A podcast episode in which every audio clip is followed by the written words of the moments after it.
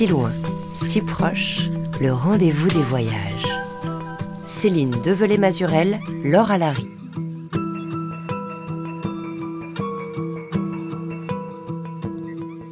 Bonjour à tous. Cette semaine, les terres du ciel nous appellent en compagnie de curieux enfants, ceux d'Icar et de Dédale qui un jour ont fait le rêve de chevaucher les nuages et voler comme des oiseaux, ou presque. Mais ici, vous n'entendrez pas le moindre bruit d'avion ou de moteur, car c'est à une histoire du vol non motorisé que nous allons nous adonner cette semaine. Et on va le faire avec l'auteur français Gérard Garrier qui vient de sortir en France, aux éditions Paulsen, un très beau livre, richement illustré, consacré justement à ces pionniers et aventuriers du vol non motorisé. Des rêveurs, des ingénieurs, funambules de l'extrême et du vide, qui ont fait fi de la gravité et du danger en engageant leur corps tout entier, parfois à l'aide de voiles, de leurs simples muscles ou de gros ballons dirigeables. Et dans leur trajectoire souvent méconnue, ici rassemblée dans ce livre intitulé Rêve d'Icar, on retrouve finalement tous les ingrédients d'une bonne histoire. Du rêve d'abord, une bonne dose de folie et d'imagination aussi, au service d'inventions parfois farfelues, de la joie pure, presque enfantine de signer une première dans les airs, et puis du tragique, car bon nombre de ces pionniers vont y laisser des plumes.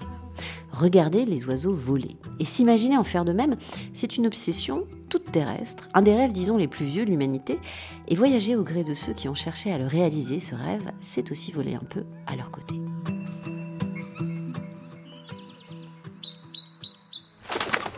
Et soudain, l'homme s'est envolé.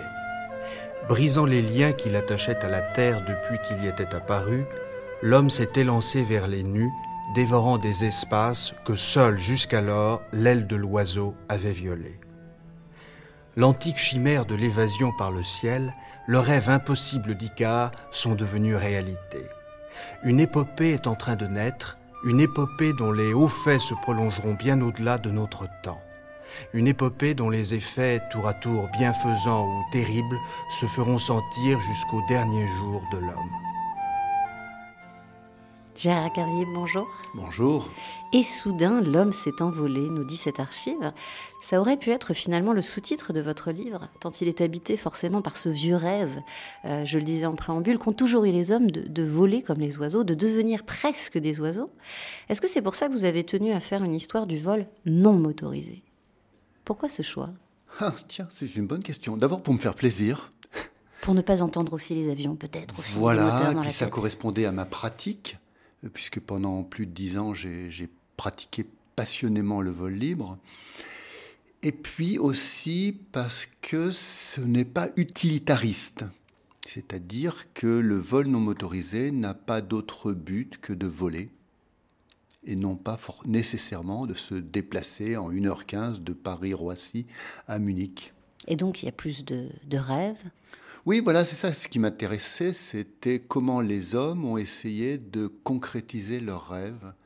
Parce que pour moi, le rêve, c'est un des moteurs de l'innovation et peut-être de la civilisation. Pourquoi pas?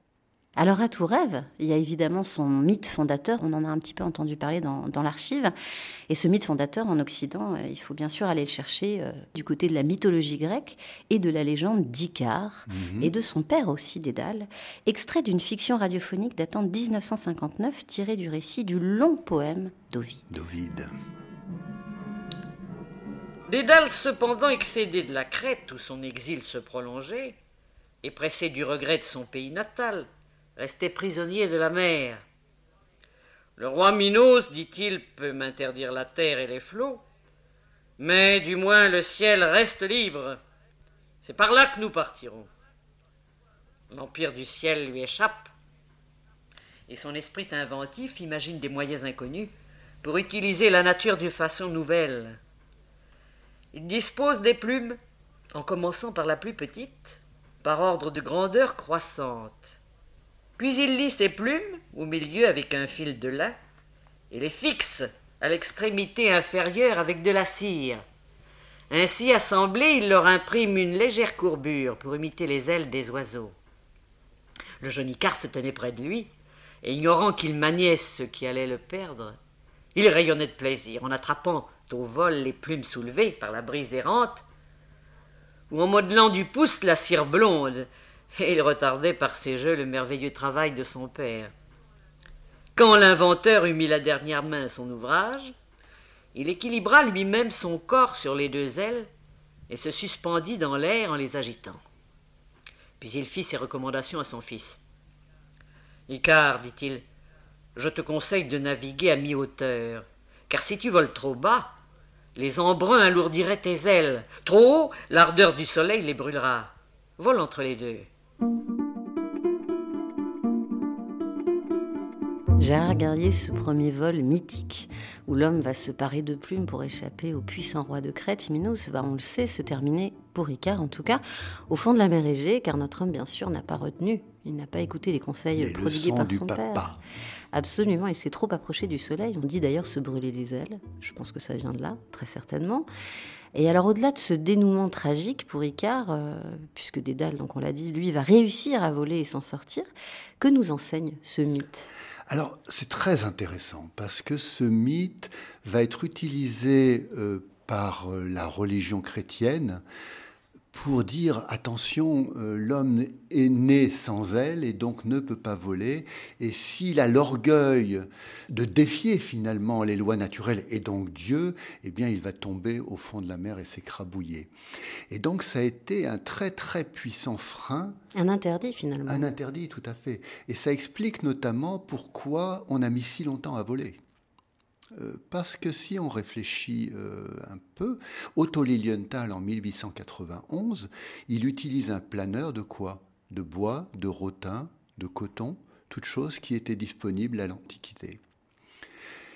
Alors, moi, ma théorie, c'est que Icare, il n'est pas du tout mort d'orgueil, il est mort parce qu'il s'est laissé griser par le vol. Ah, c'est le fameux plaisir de voler. Absolument. Toujours. Et alors, vous avez parlé de, la chrétienté et de cet interdit. En même temps, on retrouve dans votre livre euh, aussi d'autres drôles d'oiseaux, des moines volants. Ah oui. Justement, quand on pense à, aux hommes oiseaux, aux hommes qui cherchent à, se, à, faire comme les oiseaux, on pense aux anges en fait. Un homme avec des ailes, c'est aussi un ange. C'est aussi un ange. Mais justement, alors ça, c'était permis aux clercs et aux moines. Euh, je pense à Elmer de Malmesbury, entre autres. Euh, qui est un moine du XIe siècle. Qui est un moine du XIe siècle, qui va se lancer de la tour de son, de son monastère et qui va, qui va se cracher une centaine de mètres plus loin après avoir volé au-dessus de la rivière Avon. Avec des armatures aussi de, de bois. Tout à fait, tout à fait, de, de, de, bois et sans doute de toile. De toile. Oui, plutôt, parce que les, plumes, c'était quand même pas terrible. Pas évident à euh, assembler. Non, c'était pas évident. Et donc il se crache, il devient infirme, ce qui, ce qui tendrait à prouver qu'il l'a bien fait. Donc ça, c'est intéressant. Alors, pour les moines et les prêtres, il n'y avait pas trop de problème. Par contre, il faut savoir que jusqu'en 1610, on a brûlé euh, des, des soi-disant sorcières qui avaient prétendu voler. Donc l'interdit est quand même resté assez longtemps, euh, jusqu'au siècle des Lumières, sans problème. Et en même temps, ce désir-là a toujours animé les hommes. C'est ce qu'on découvre dans votre livre et qui est passionnant, c'est qu'en fait, on voit qu'à chaque époque, malgré les interdits, malgré les limites techniques, technologiques propres à chaque époque, il y a quand même toujours des hommes et des femmes qui tentent. Alors le toujours, je modulerai. Euh, je pense que euh, au temps du paléolithique, par exemple, les hommes avaient bien d'autres soucis que de voler. Et d'ailleurs, on trouve très peu de, de représentations d'oiseaux, de volatiles dans l'art pariétal. Euh, donc en fait, l'homme va commencer sans doute à rêver de voler à partir du moment où il commence à apprivoiser la nature. Et là, effectivement, euh, les représentations d'oiseaux se multiplient, hein, les Grecs évidemment, mais pas que. Euh, et on va, apparemment, le, premier à avoir essayé, en tout cas le cas documenté, c'est Architas, qui était un architecte, un philosophe, un ami de Platon, qui aurait conçu une colombe articulée et qui se déplaçait à partir d'air comprimé. On ne l'a pas vu, mais en tout cas, c'est ce que l'histoire nous dit. Et donc ça, c'est intéressant, parce qu'on est quand même au IVe siècle avant Jésus-Christ, c'est pas rien. Et alors, euh, quelques siècles plus tard, on continue, euh, notamment dans votre livre, de découvrir euh, d'autres machines un peu fantastiques. Il y a des navires ailés, par exemple. Euh, donc il y a tout plein d'inventeurs comme ça, et parmi ces inventeurs qui sont un peu des disciples de Dédale, l'ingénieux architecte, on retrouve le tout aussi ingénieux Léonard de Vinci, car lui aussi s'est entêté à étudier le vol des oiseaux, dont il a tiré d'ailleurs un, un codex rédigé en 1505.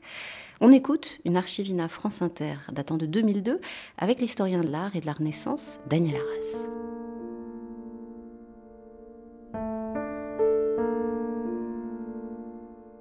Léonard de Vinci n'est pas le premier à penser à une machine volante. On a des dessins d'ingénieurs siennois du XVe siècle qui représentent des hommes avec des parachutes. Hein. Bon, donc l'idée du parachute existait déjà, Léonard l'a reprise. Heureusement, ils n'ont pas fait fonctionner leur parachute parce qu'il y aurait eu des accidents. Bon, mais ils avaient bien l'idée hein, du parachute. L'idée d'une machine volante, bon, elle est très ancienne, puisque la légende d'Alexandre, Alexandre le Grand, hein, suppose qu'Alexandre, à la fois, est allé au fond des mers d'un sous-marin et s'est élevé au, sommet des airs grâce à une machine volante. Donc c'est un des plus vieux mythes de l'humanité, mhm. euh, Icare, etc. Ce qui est très intéressant, c'est que il veut réaliser ce rêve, il pense que l'homme peut voler. Et dans un premier temps, il suppose que l'homme pourra voler en utilisant la force de ses bras et en transformant les bras en ailes.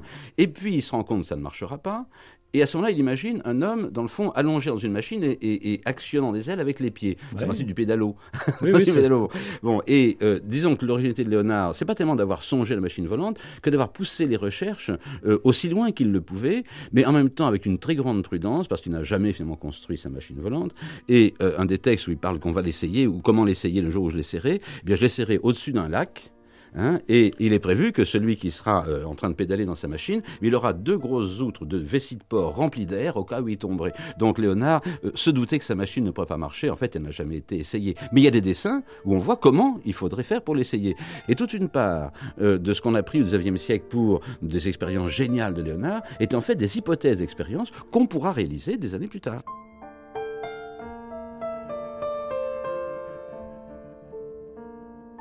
J'ai regardé ces dessins, ces hypothèses émises par Léonard.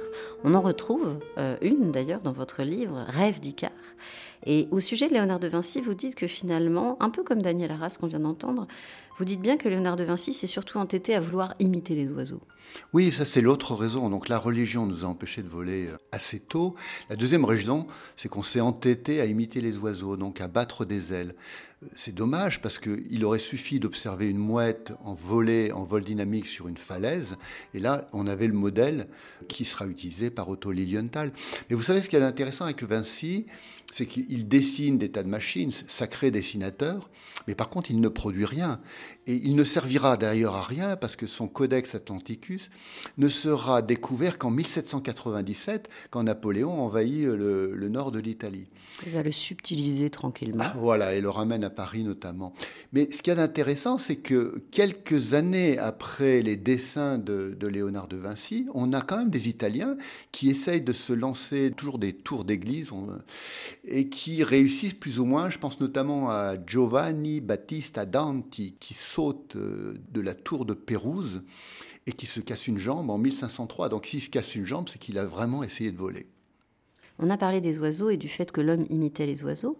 Est-ce qu'on peut justement dire un peu les, deux types de vols et qui auraient pu déjà donner des pistes? On a cherché à battre des ailes alors qu'en fait on aurait pu être plutôt sur les vols planés voilà, un peu comme les rapaces. Avec des ailes fixes, comme les rapaces, il suffisait de, s'en inspirer, mais on ne comprenait pas très bien comment ils pouvaient voler. Encore fallait-il avoir une idée de l'aérologie, hein, du fait qu'il y a des ascendances dans l'air qui permettent justement à ces oiseaux de s'élever sans battre des ailes.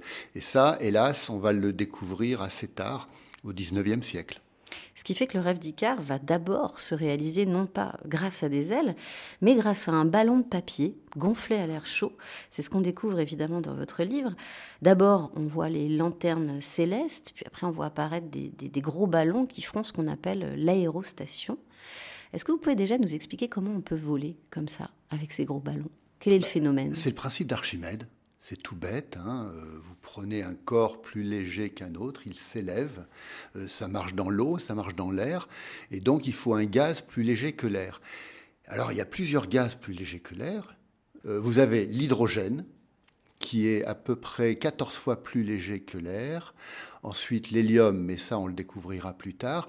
Et puis, vous avez l'air chaud, qui est deux fois plus léger que, que l'air à température ambiante. Et ça, c'est là la brèche dans laquelle vont s'engouffrer les frères montgolfiers. Mais les frères montgolfiers, c'est intéressant parce qu'ils vont développer, ils vont oser, euh, notamment euh, en lançant d'abord un coq, euh, un mouton et un canard. Au XVIIIe siècle, premier vol en 1783. 1783, et ensuite avec des hommes, Pilâtre de Rosier notamment, et le marquis d'Arlande. Mais il faut savoir que ce ne sont pas de géniaux inventeurs. Le génial inventeur qui est hélas méconnu, c'est Jacques Charles, qui dix jours après le vol de Pilâtre de Rosier et d'Arland, va s'élever avec son collègue dans un ballon à hydrogène qui est sept fois plus petit que la montgolfière de, donc je crois qu'il faisait 373 mètres cubes contre 2000 mètres cubes à peu près dans, dans cette eau-là, qui va s'élever, qui va monter à plusieurs milliers de mètres alors que la tout sautante montgolfière des montgolfiers s'était élevée à quel, on va dire peut-être 100, 150 mètres à force de, paille, etc. Et en plus qui a failli brûler en l'air. Oui, c'est ça, parce que ce qu'on découvre aussi, c'est qu'ils ont fait brûler de la, de la, paille. De la paille et de... La laine suintée. Oui, parce que les frères montgolfiers étaient persuadés que plus la fumée était épaisse, plus ça porterait. Ce qui, évidemment, scientifiquement ne tient pas debout. Alors que Jacques Charles, lui, il avait tout juste. Il a dessiné un ballon qui sera utilisé pendant un siècle, c'est-à-dire euh, bah, évidemment l'enceinte, mais aussi le filet, la nacelle, la soupape, le lest, etc. Il avait tout juste. Mais l'histoire n'a guère reconnu son nom, c'est bien dommage. Il y a un autre nom aussi qu'on ne connaît pas, c'est ce fameux portugais aussi, dont on découvre aussi dans votre livre une gravure du navire ailé qu'il a inventé. Oui, alors c'est Gusmao, qui était, qui était en fait un Brésilien qui arrive à la cour du Portugal, mais bien avant les frères Montgolfier, peut-être 60 ans avant les Montgolfier. Et alors il promet euh, monts et merveilles au roi du Portugal, il promet d'avoir un vaisseau qui soit capable d'aller ville en ville. Bon, en fait, euh, il, il en est évidemment pas capable. Et par contre, il va réussir à faire voler des lanternes volante euh, dans, euh, au palais de Lisbonne et ça réussit parfaitement bien. Il y en a même une qui a failli mettre le feu au palais. Euh, et puis après, l'Inquisition était là, et hélas, il est, il est un peu poursuivi et persécuté par les jésuites de l'Inquisition, et du coup, il abandonne ses, ses, recherches. Mais on a perdu 70 ans avec cette histoire. Hmm.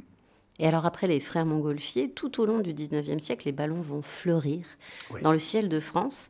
C'est une image qu'on n'a pas forcément en tête. Mais il y a donc les vols habités, les vols à l'hydrogène, vous en avez parlé. Il y a aussi des spectacles de foire à Paris avec des aérostats comme ça. Et puis les fameux ballons de la République. Ce qui renvoie évidemment à la couverture de votre livre. Parce qu'elle est fascinante, elle dit beaucoup de choses aussi de ce qu'on y trouve à l'intérieur. C'est-à-dire euh, non seulement une, galerie de, sacrés énergumènes, euh, parce que là on y voit en fait euh, Nadar grand photographe, caricaturiste aussi, euh, du 19e, euh, qui la pose en fait dans une nacelle en osier. C'est une photo en noir et blanc. Il est comme suspendu dans les airs. Sauf qu'en fait, on voit bien que c'est un montage. La photographie à l'époque ne permettait pas de faire des photos en extérieur d'hommes suspendus. Surtout pas les photos aériennes. Surtout pas. Mais en, tout, cas, là, c'est du studio. Donc en fait, il est comme ça dans sa corbeille presque en osier, tout coincé avec son chapeau de forme. Et on voit bien que, que, que, c'est du, du, faux. Donc il y a un aspect complètement surréaliste, complètement décalé. Et ça dit beaucoup de choses de ce rêve-là. C'est-à-dire qu'à la fois, il y a une réalité tangible d'une possibilité du vol, mais il y a surtout un rêve et un espèce de, monde un peu parallèle, un peu surréaliste. Ouais, tellement surréaliste que pendant le siège de Paris, donc, il y a à peu près 66 ballons qui vont s'élever pour forcer le blocus. Ça, c'était le siège par les Allemands en 1870. Ouais auquel euh, Nadar euh, a, participé, puisqu'il a, créé une usine, une usine de ballons. Et là, j'avais retenu un vol où, en fait le chef pilote n'a jamais volé, et il part avec un espèce de repris de justice euh, qui essaye de, se, de, se, racheter. Et ils partent, c'est un vol absolument incroyable. Ils passent les murailles de Paris, ils se font tirer dessus, etc. Ils montent tellement haut dans la nuit qu'ils se retrouvent au milieu de la mer du Nord et le ballon est en perdition. Euh, ils, vont descendre euh, jusqu'au flot, ils vont essayer de se faire rattraper par un navire, ça marche pas tellement le vent est fort, et ils finissent en Norvège. Mais ce qu'il y a de drôle, c'est que le, gars, le gars qui monte, enfin le chef aérostier, n'avait jamais volé, quoi. Donc ça c'est c'est effectivement, on est un peu en dehors de la réalité, pourtant c'est bien la réalité. Mais même cette image de ce blocus et des ballons qui passent justement, euh, il y a 66, 67 ballons qui vont livrer du courrier, mais aussi des républicains. Eh ben, donc en bêta, euh, il y en a finalement assez peu qui vont échouer. Alors il y en a quelques-uns qui vont atterrir dans les, dans, les lignes allemandes, ou prussiennes, pardon, euh, mais la plupart, la plupart ont réussi leur mission. Ils ont réussi à voler. Ils ont réussi à voler, oui.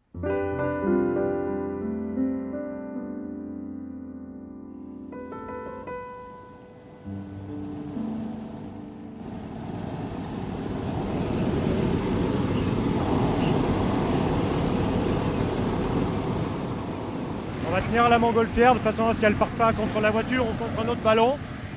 Et dès qu'elle sera suffisamment en température, on va le lâcher.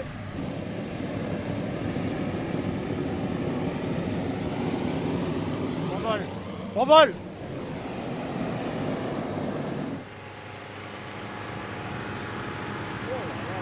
Regardez ça derrière. C'est de la folie ça. Mais c'est fou de décoller quand il y a autant de ballons.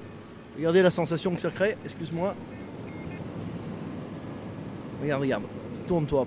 Ouvre tes yeux, c'est trop beau. Profite, profite. C'est haut, hein Ouais. Jean-Philippe, tes, sensations? Mes sensations, euh, ça m'échappe complètement là, j'avoue. Pour l'instant, il essaye de pas trop regarder que l'intérieur de la nacelle. Je, regarde, je regarde le sol, ça monte de plus en plus. Non, c'est doux, c'est très doux comme sensation. Mais ça monte très vite en fait. Ça peut monter très vite, ça montait très vite. Tout à l'heure on était à 2 mètres et demi secondes et on peut monter jusqu'à 4 mètres, 5 mètres, 6 mètres secondes. Et on descend à la même vitesse.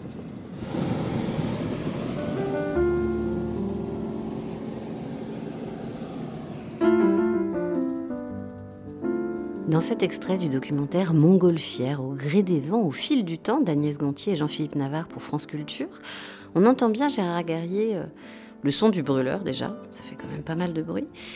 Mais aussi quand euh, justement il n'est pas lancé ce brûleur, on entend aussi le, silence, le, pouvoir du silence. Et je me dis que c'est ça le vol non motorisé, c'est pouvoir aussi écouter, voler en silence. Pour la petite histoire, euh, l'inventeur de la montgolfière moderne s'appelle Don Picard et c'est le neveu de Auguste Picard, un grand homme aussi, un grand. C'est le modèle du professeur Tournesol. C'est le premier qui, en 1931, va s'élever jusqu'à la stratosphère, en prenant des risques incroyables. Bon, je raconte son histoire dans, le livre, c'est absolument fabuleux.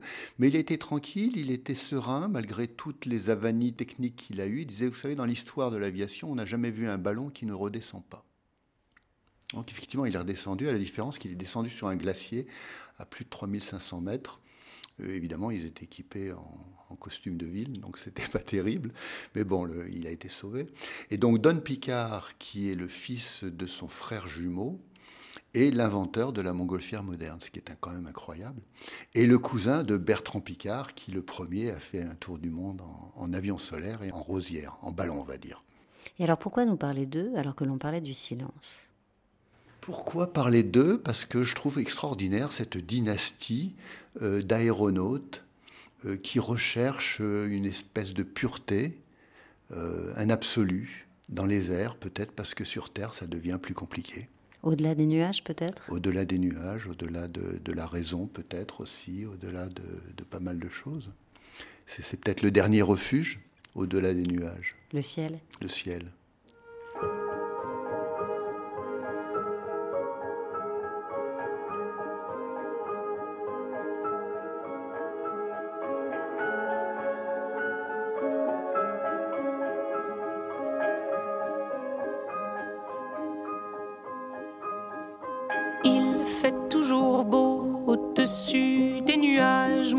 J'étais un oiseau, j'irais danser sous l'orage, je traverserais les nuages comme le fait la lumière, j'écouterais sous la pluie la symphonie des éclairs.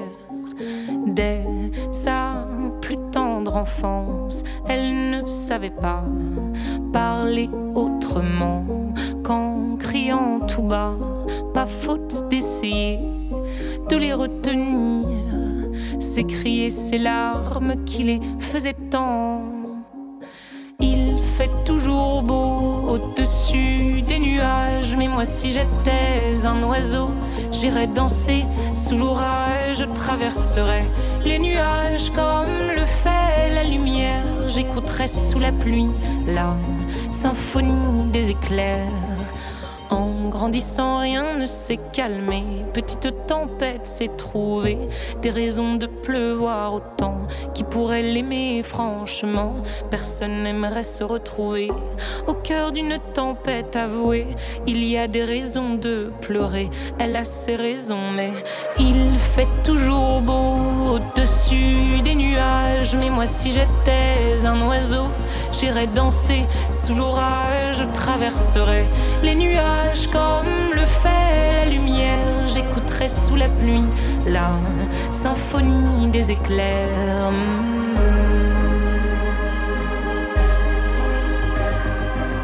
Si loin, si proche, tous les voyages sont sur RFI. J'ai cru à cette histoire il y a 10 ans et depuis, ben, je, vole. Je vole comme un oiseau et d'abord je fabrique des oiseaux. C'est pour ça qu'on m'appelle l'ornithologue. Mais regardez, c'est vraiment des oiseaux. Hein. Ça a une tête de mental, d'accord C'est un petit peu cette, allure de sauvage et c'est très géante qui évolue tellement facilement dans, la mer. Ses ailes évoluent aussi facilement dans le ciel. Mais qu'est-ce que c'est merveilleux si loin, si proche, on continue de voyager avec de drôles d'oiseaux, des pionniers en tout genre du vol non motorisé, qui ont décidé un jour de s'élancer dans les airs et inventer pour cela des tas de machines et de procéder du ballon au vol tracté, du vol à voile ou planeur, au deltaplane en passant par le parapente. Là, on vient tout juste d'entendre le français Bernard Danis, surnommé l'ornithologue, on l'a entendu, à qui l'on doit dans les années 70 la construction et la promotion de l'aile Delta en Europe. Un personnage que l'on croise dans votre livre, Gérard Carrier, Rêve d'Icare, paru en France aux éditions Paulsen. Un livre donc dont on parle aujourd'hui et qui retrace justement cette épopée, cette aventure de ces hommes volants, sans moteur donc. Comme Bernard Danis. Vous vous demandiez en écoutant d'ailleurs euh, justement cet élément sonore qui c'était? Ah non, non, j'avais deviné, j'avais deviné. Euh, alors je l'ai jamais rencontré, mais il se trouve que quand j'avais 16 ans, j'ai écrit à Bernard Danis et je lui ai dit, cher Bernard Danis, euh, j'aimerais voler, etc. Euh, expliquez-moi comment je peux faire.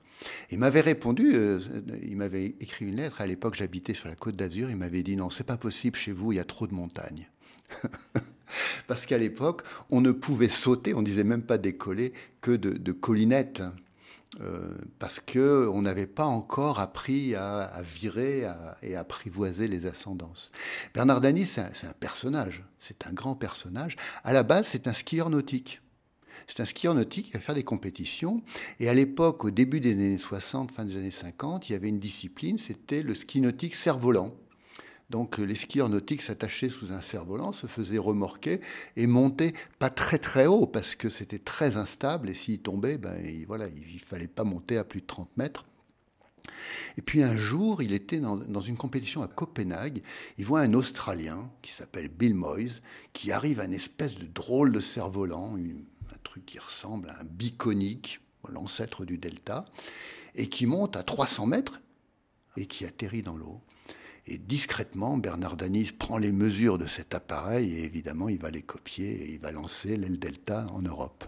Et donc, c'est un des vieux pères de cette drôle de famille, quand même, à laquelle vous avez cherché à, appartenir. En tout cas, vous avez cherché à entrer dans cette famille qu'on appelle les libéristes. Oui, tout à fait. Les adeptes du vol libre. Qu'est-ce qu'il y a dans cette idée du vol libre? Qu'est-ce qu'il y a comme discipline? Qu'est-ce que c'est que le vol libre? Alors, le vol libre, aujourd'hui, essentiellement, ce sont les parapentes. Euh, la discipline aérienne sportive la, plus répandue, et l'aile delta. Euh, et puis, bon, après, on peut mettre dedans éventuellement le cerf-volant, etc. Mais bon, c'est essentiellement l'aile delta et le parapente. Sachant que le delta plane, et c'est ce que vous dites aussi, vous défendez le delta plane ah d'une certaine manière, c'est une invention, vous écrivez, qui nous rapproche finalement le plus des oiseaux, avec, c'est vrai, un décollage et un atterrissage à pied, et une position euh, allongée. Position allongée, donc on a la tête en avant, comme l'oiseau. Hein. Et puis, c'est ça une finesse de pilotage incroyable. On a des fois l'impression d'être aux commandes d'un petit avion de chasse. Alors, la finesse, vous pouvez dire aussi ce que c'est, parce que ça, c'est un terme qu'on retrouve la souvent. La finesse, c'est le rapport entre la distance parcourue et la hauteur perdue. Hein, c'est-à-dire, si je saute d'une colline de 100 mètres, si j'ai une finesse 10, je vais pouvoir franchir un kilomètre. Et aujourd'hui, on atteint des finesses pour les parapentes de 10 et pour les deltaplanes, alors ça dépend si c'est des deltaplanes classiques, etc. Mais enfin, on peut dire jusqu'à 15 sans problème. Donc on a en deltaplane des vraies sensations de vol. On va écouter un extrait des Nuits magnétiques avec Édouard Niermans, un réalisateur français, grand amateur lui aussi de deltaplane, une archivina datant de 1978. Au départ, euh, euh, le, vol Delta est né d'une recherche que faisait la NASA. C'est un ingénieur qui s'appelait euh, Francis Melvin Rogallo, qui faisait des recherches sur la, manière de rapatrier les capsules Apollo. Alors, ils avaient mis au point une espèce de, Delta, en fait, en, toile, qui était un parachute directionnel. C'était un parachute très directionnel. C'est-à-dire, c'était un mauvais planeur et un mauvais parachute. C'était un mélange des deux. Et puis, euh, bon, alors ça, c'était les premiers appareils avec lesquels on volait, qui étaient très dangereux parce que passé un certain angle d'attaque, euh, l'appareil se mettait en piqué, il n'y avait plus aucune voilure euh, portante. Il y a eu pas mal d'accidents au début d'ailleurs. Et puis, ça a évolué, et maintenant, ce qui se passe, la chose classique, c'est-à-dire qu'on est en train de redécouvrir le planeur, quoi. On est en train de réinventer le planeur. on fabrique des ailes avec des doubles surfaces, c'est-à-dire un intrado et un extrado, comme sur les ailes d'avion. Euh, avec des lattes qui la mettent en forme. C'est comme une aile de planeur. Elle a cet avantage qu'on peut la trimballer sur une voiture, qu'elle pèse 20 kg et qu'on peut la plier euh, en 3 mètres. Pour moi, mon expérience personnelle, puis celle de pas mal de gens, c'est qu'effectivement, euh, la première fois qu'on a les pieds qui décollent du sol sur 20 cm de long, c'est une sensation fulgurante, extrêmement violente, très très forte et qui est, qui est, vraiment accompagnée de plaisir. Mais euh, c'est très étonnant parce qu'en même temps, euh, on, voit parfaitement bien, euh, il y, a un silence absolu, l'appareil siffle un tout petit peu, juste on entend le sifflement du vent dans les haubans. on voit les oiseaux, on se balade avec eux. Des fois, on voit des bus qui sont en train d'utiliser des thermiques, alors on va les suivre et on monte avec elles. On regarde les fumées, la manière dont elles se dirigent, on regarde les oiseaux, on les suit. Et on se balade, quoi.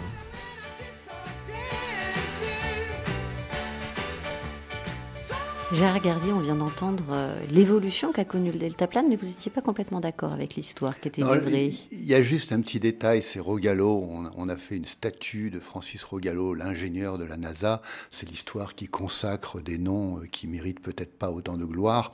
Euh, le deltaplane a été inventé par un Australien qui s'appelle John Dickinson, qui le premier a compris comment on allait pouvoir piloter cet étrange engin. Et puis par ailleurs, en 1903 déjà, vous aviez un artiste peintre qui s'appelle Lavezzari, je crois, et qui s'est lancé de dunes sableuses à Berck avec une aile biconique. Donc, vous voyez, Rogallo ne fait que s'inscrire dans une histoire. Mais c'est toujours comme ça.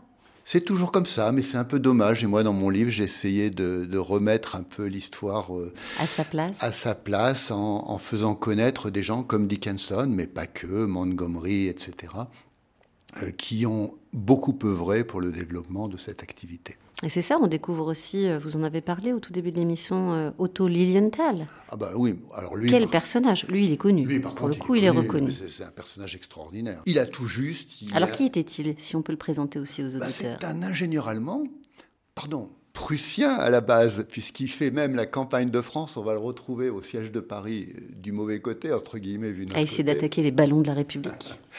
Et puis euh, il revient, il revient à la maison. Il fait un peu fortune dans les machines, euh, dans les machines à vapeur, et il se passionne pour le, le vol. Et c'est le premier qui va vraiment voler. Il va même construire une colline pour pouvoir décoller. C'est ça, c'est génial. Et il va faire 2500 vols en l'espace de 6 ans. Donc c'est à peu près 300 vols, euh, un peu plus de 300 vols par an. Donc il teste, il, il n'arrêtait pas, quoi. Et il teste, il teste, il teste. Et il est très proche de s'il avait eu un moteur, il l'aurait fait décoller. Il n'y avait qu'une erreur dans son design, c'est il a inventé ce qu'on appelle le pilotage pendulaire qui va être repris par Dickinson dans l'aile delta, mais lui par contre il bouge que les jambes. Et ça c'est pas assez pour vraiment piloter une aile. Et la preuve c'est qu'il va finir par euh, mourir. Euh, il est pris par une rafale, il va pas être capable de contrer cette rafale, il s'écrase au sol. Mais comme beaucoup finalement de tous ces rêveurs d'Icar. À ça, je dois avouer que le taux de mortalité de mes pionniers et aventuriers euh, est, assez, est assez effrayant. Euh, oui, c'est à peu près un sur deux en gros. Hein. Euh, d'ailleurs, je raconte l'histoire de la, plus grande tragédie du vol libre, c'est la, la, tragédie du Cornizzolo en Italie, où il y a eu cinq morts qui ont été pris dans un, dans un front froid, et il y en a qui sont montés jusqu'à 6000 mètres et qui sont redescendus complètement gelés, et d'autres qui sont redescendus en vrac et qui se sont tués. Euh, donc oui, c'est quand même une activité qui peut être un peu dangereuse. Donc le rêve a un prix le rêve a un prix. Alors aujourd'hui, on n'en est plus là, heureusement, à la fois sur les ailes delta et le parapente, le taux de mortalité est tout à fait, je ne vais pas dire acceptable parce que parce que c'est toujours trop. Euh, mais oui, enfin, on va dire qu'on est dans des, dans des zones un peu plus acceptables. Sachant qu'après le, le deltaplane, on va parler du parapente, mhm. qui, vous l'avez dit, est aujourd'hui une pratique euh, très répandue, qui a supplanté, pour ainsi dire, le deltaplane. Ah oui, oui, de loin même. Qui est dérivé, on peut le dire, du parachute. Mais ah. vous n'êtes pas d'accord avec ça non plus ah Non, le parachute, c'est fait pour, euh, pour descendre verticalement et le parapente, c'est fait pour se déplacer horizontalement. pour voler. Pour voler. On écoute cette archive RFI datant de 91 qui fleure bon les débuts justement de l'aventure en parapente et on en reparle juste après.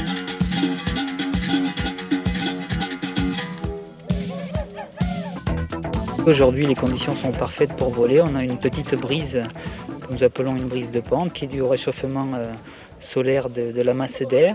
Donc euh, c'est vraiment l'idéal. On a une dizaine de kilomètres heure de vent au décollage. Euh, tout est clair, il n'y a pas de vent météo, tout est parfait. Bon, il y a quelques petits nuages, mais presque rien. Oui, les petits nuages, au contraire, sont très intéressants. Ce sont des nuages qui, qui résultent d'ascendance dynamique. Donc c'est exactement ce qu'il nous faut pour rester en l'air un petit moment.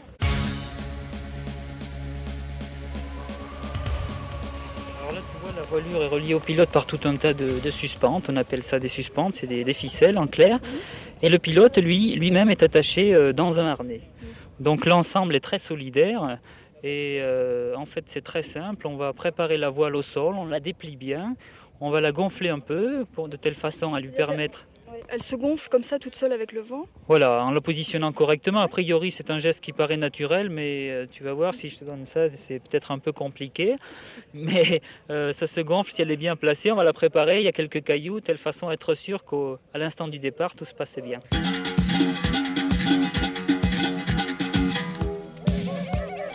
Le parapente, c'est quand même un voisin. On l'a entendu du parachute. D'ailleurs, au début, on en parlait comme d'un parachute de pente. C'était comme ça qu'on disait ça.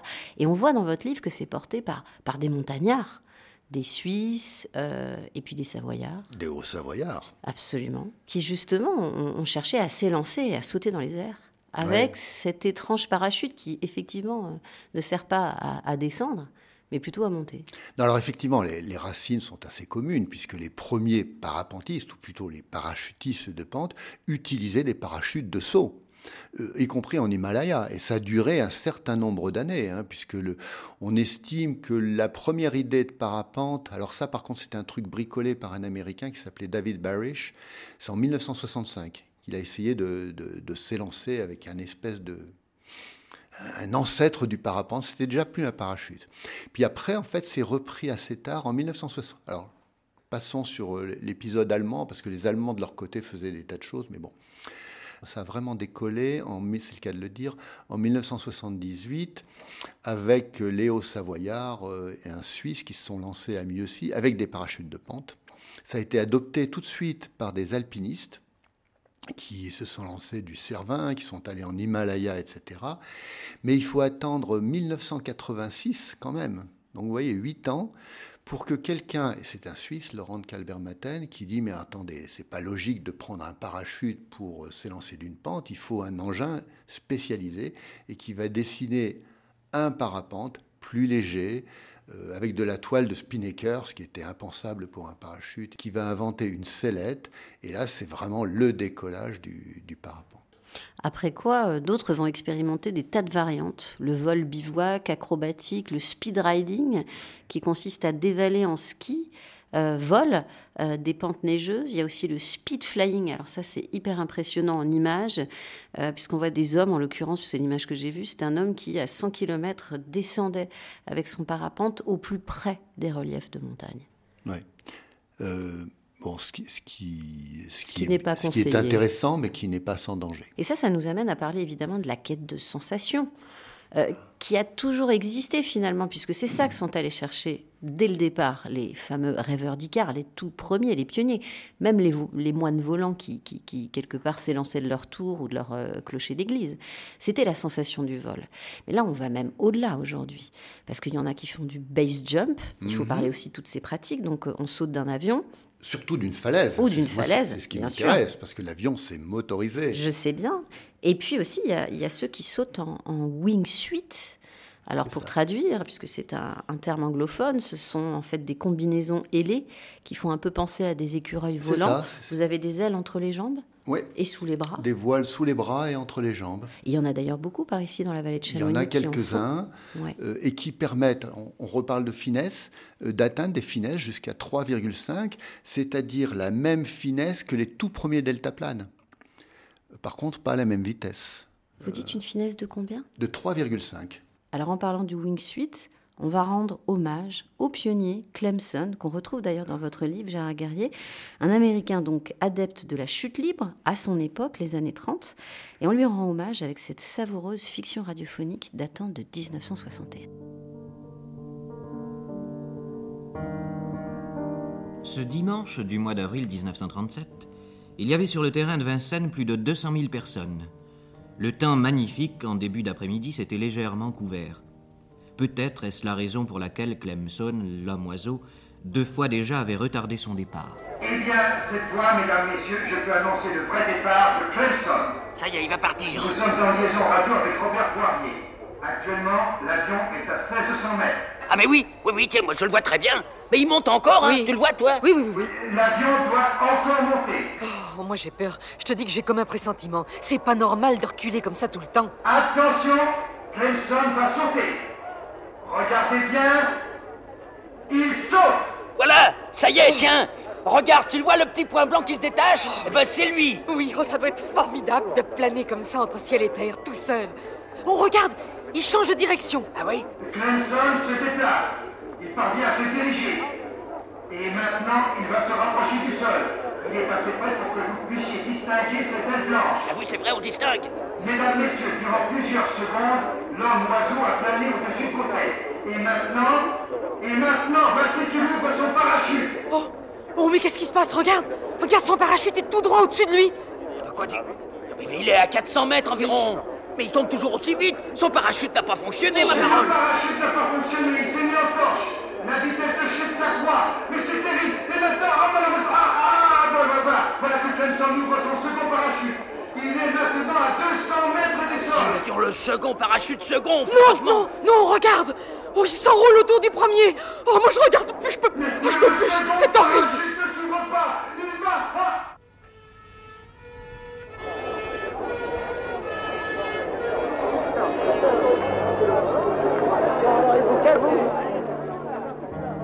Le 25 avril 1937, Clemson va donc euh, trouver la mort à l'occasion de ce salon aérien.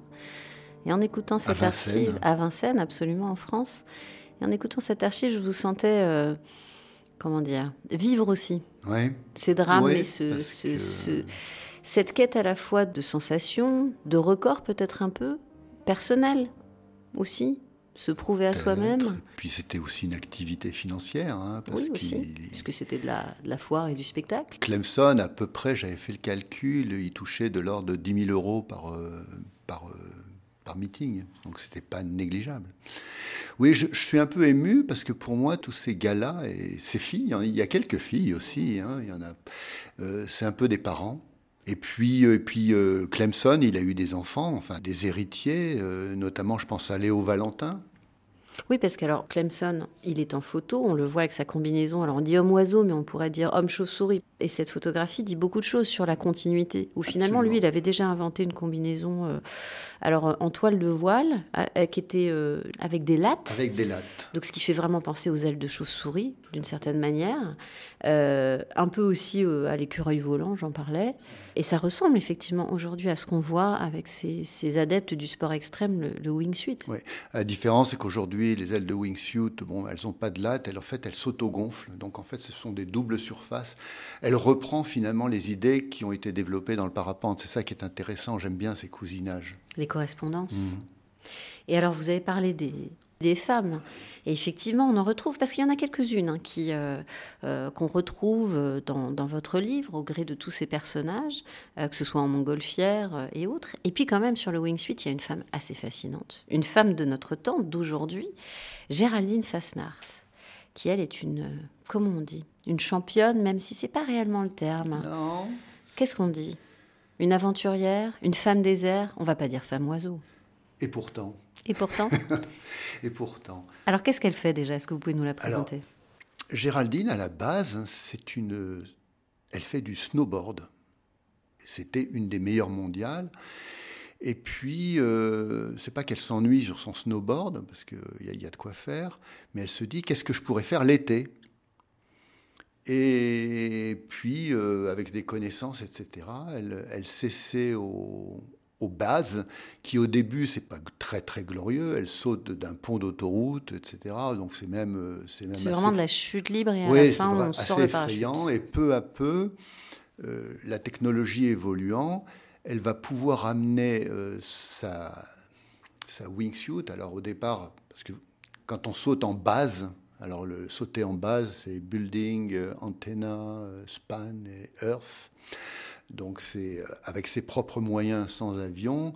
On va sauter ce qu'on appelle en lice, c'est-à-dire juste avec un parachute, en track pant, c'est-à-dire avec un pantalon qui porte un peu, et puis ensuite il y a la wingsuit, et elle va faire tout, tout cet écolage, y compris en allant voler à partir d'avion. Et puis ce qu'il y a d'extraordinaire avec Géraldine, c'est qu'elle va faire des ouvertures en haute montagne. C'est ça, parce que j'ai dit championne, mais en tout cas, c'est une femme de record, parce qu'elle va ouvrir euh, la Vierge des Drus à 3730 mètres. Ce qui n'est pas évident quand on connaît le sommet, parce que la, la zone de, de décollage, ce qu'on appelle l'exit, n'est pas du tout évidente. Parce que c'est- le tout premier saut en haute montagne. C'est un des premiers sauts. Oui, Elle n'est pas, en elle est wingsuit. pas la seule à l'avoir fait, mais elle, elle a fait des ouvertures comme les Drus, le Cervin, quand même. Le mythique suisse. Et euh, il y a une vidéo euh, qui, qui consacre cet exploit, parce que c'est un véritable exploit. Non, c'est une, euh, c'est une solide. Une solide, et puis quand même aussi, il faut avoir un sacré grain de folie, euh, de courage. Et non, justement, quand on discute avec Géraldine, elle, elle a une approche très rationnelle. Et ce qu'elle dit qu'en fait, c'est une activité aéronautique qui n'est pas plus dangereuse que les autres parce qu'on maîtrise la plupart des paramètres. En fait, la plupart des accidents en wingsuit sont dus à notre ego. Parce que ce que je dis souvent, c'est que les, les plus gros meurtriers des, des baseux, puisqu'on les appelle comme ça, ce sont GoPro et YouTube. Donc on veut faire la vidéo, passer au ras des arbres, passer au ras des rochers, puis à un moment ça passe pas. Euh, Géraldine n'est pas comme ça. Elle prend une bonne marge de sécurité, elle est très consciente. Elle étudie tout. Elle a un petit garçon et elle a surtout pas envie d'aller aux limites. Et donc elle, oui, elle prend un plaisir intense, mais elle reste rationnelle. Et alors, en conclusion, Gérard Guerrier, est-ce que vous pensez qu'on est arrivé au bout de ce rêve d'Icare? Parce qu'on a quand même essayé, l'homme et la femme, on vient de le, de le dire, ont tenté beaucoup de choses, euh, justement, pour euh, voler ou continuer à aller au bout de ce rêve euh, et repousser finalement ce rêve. Il y a deux choses. Je pense que la technologie aujourd'hui nous permet effectivement de voler et de, concrétiser nos rêves. Après, ce que je pense, c'est que le futur du vol non motorisé, c'est le vol motorisé. Mais pas n'importe quel vol motorisé. C'est-à-dire qu'aujourd'hui, avec l'énergie solaire, peut-être demain avec les piles à combustible, l'hydrogène, etc., on arrivera à voler propre. Et ça, pour moi, c'est le prochain rêve. Alors, c'est un rêve un peu plus technologique, mais qui n'est pas inintéressant. Merci Gérard Guerrier. Merci. Je rappelle le titre de votre livre, très beau livre, Rêve d'Icare, paru aux éditions Paulsen. Merci à l'INA et à la Sonothèque de RFI pour leurs archives. Merci aussi à la médiathèque d'Albertville et à toute son équipe pour leur accueil. Et merci au Festival du Grand Bivouac d'Albertville. Laura Larry, Céline Develay-Mazurel, on vous salue, chers auditeurs, si loin, si proches. Rendez-vous la semaine prochaine, même jour, même heure et même planète.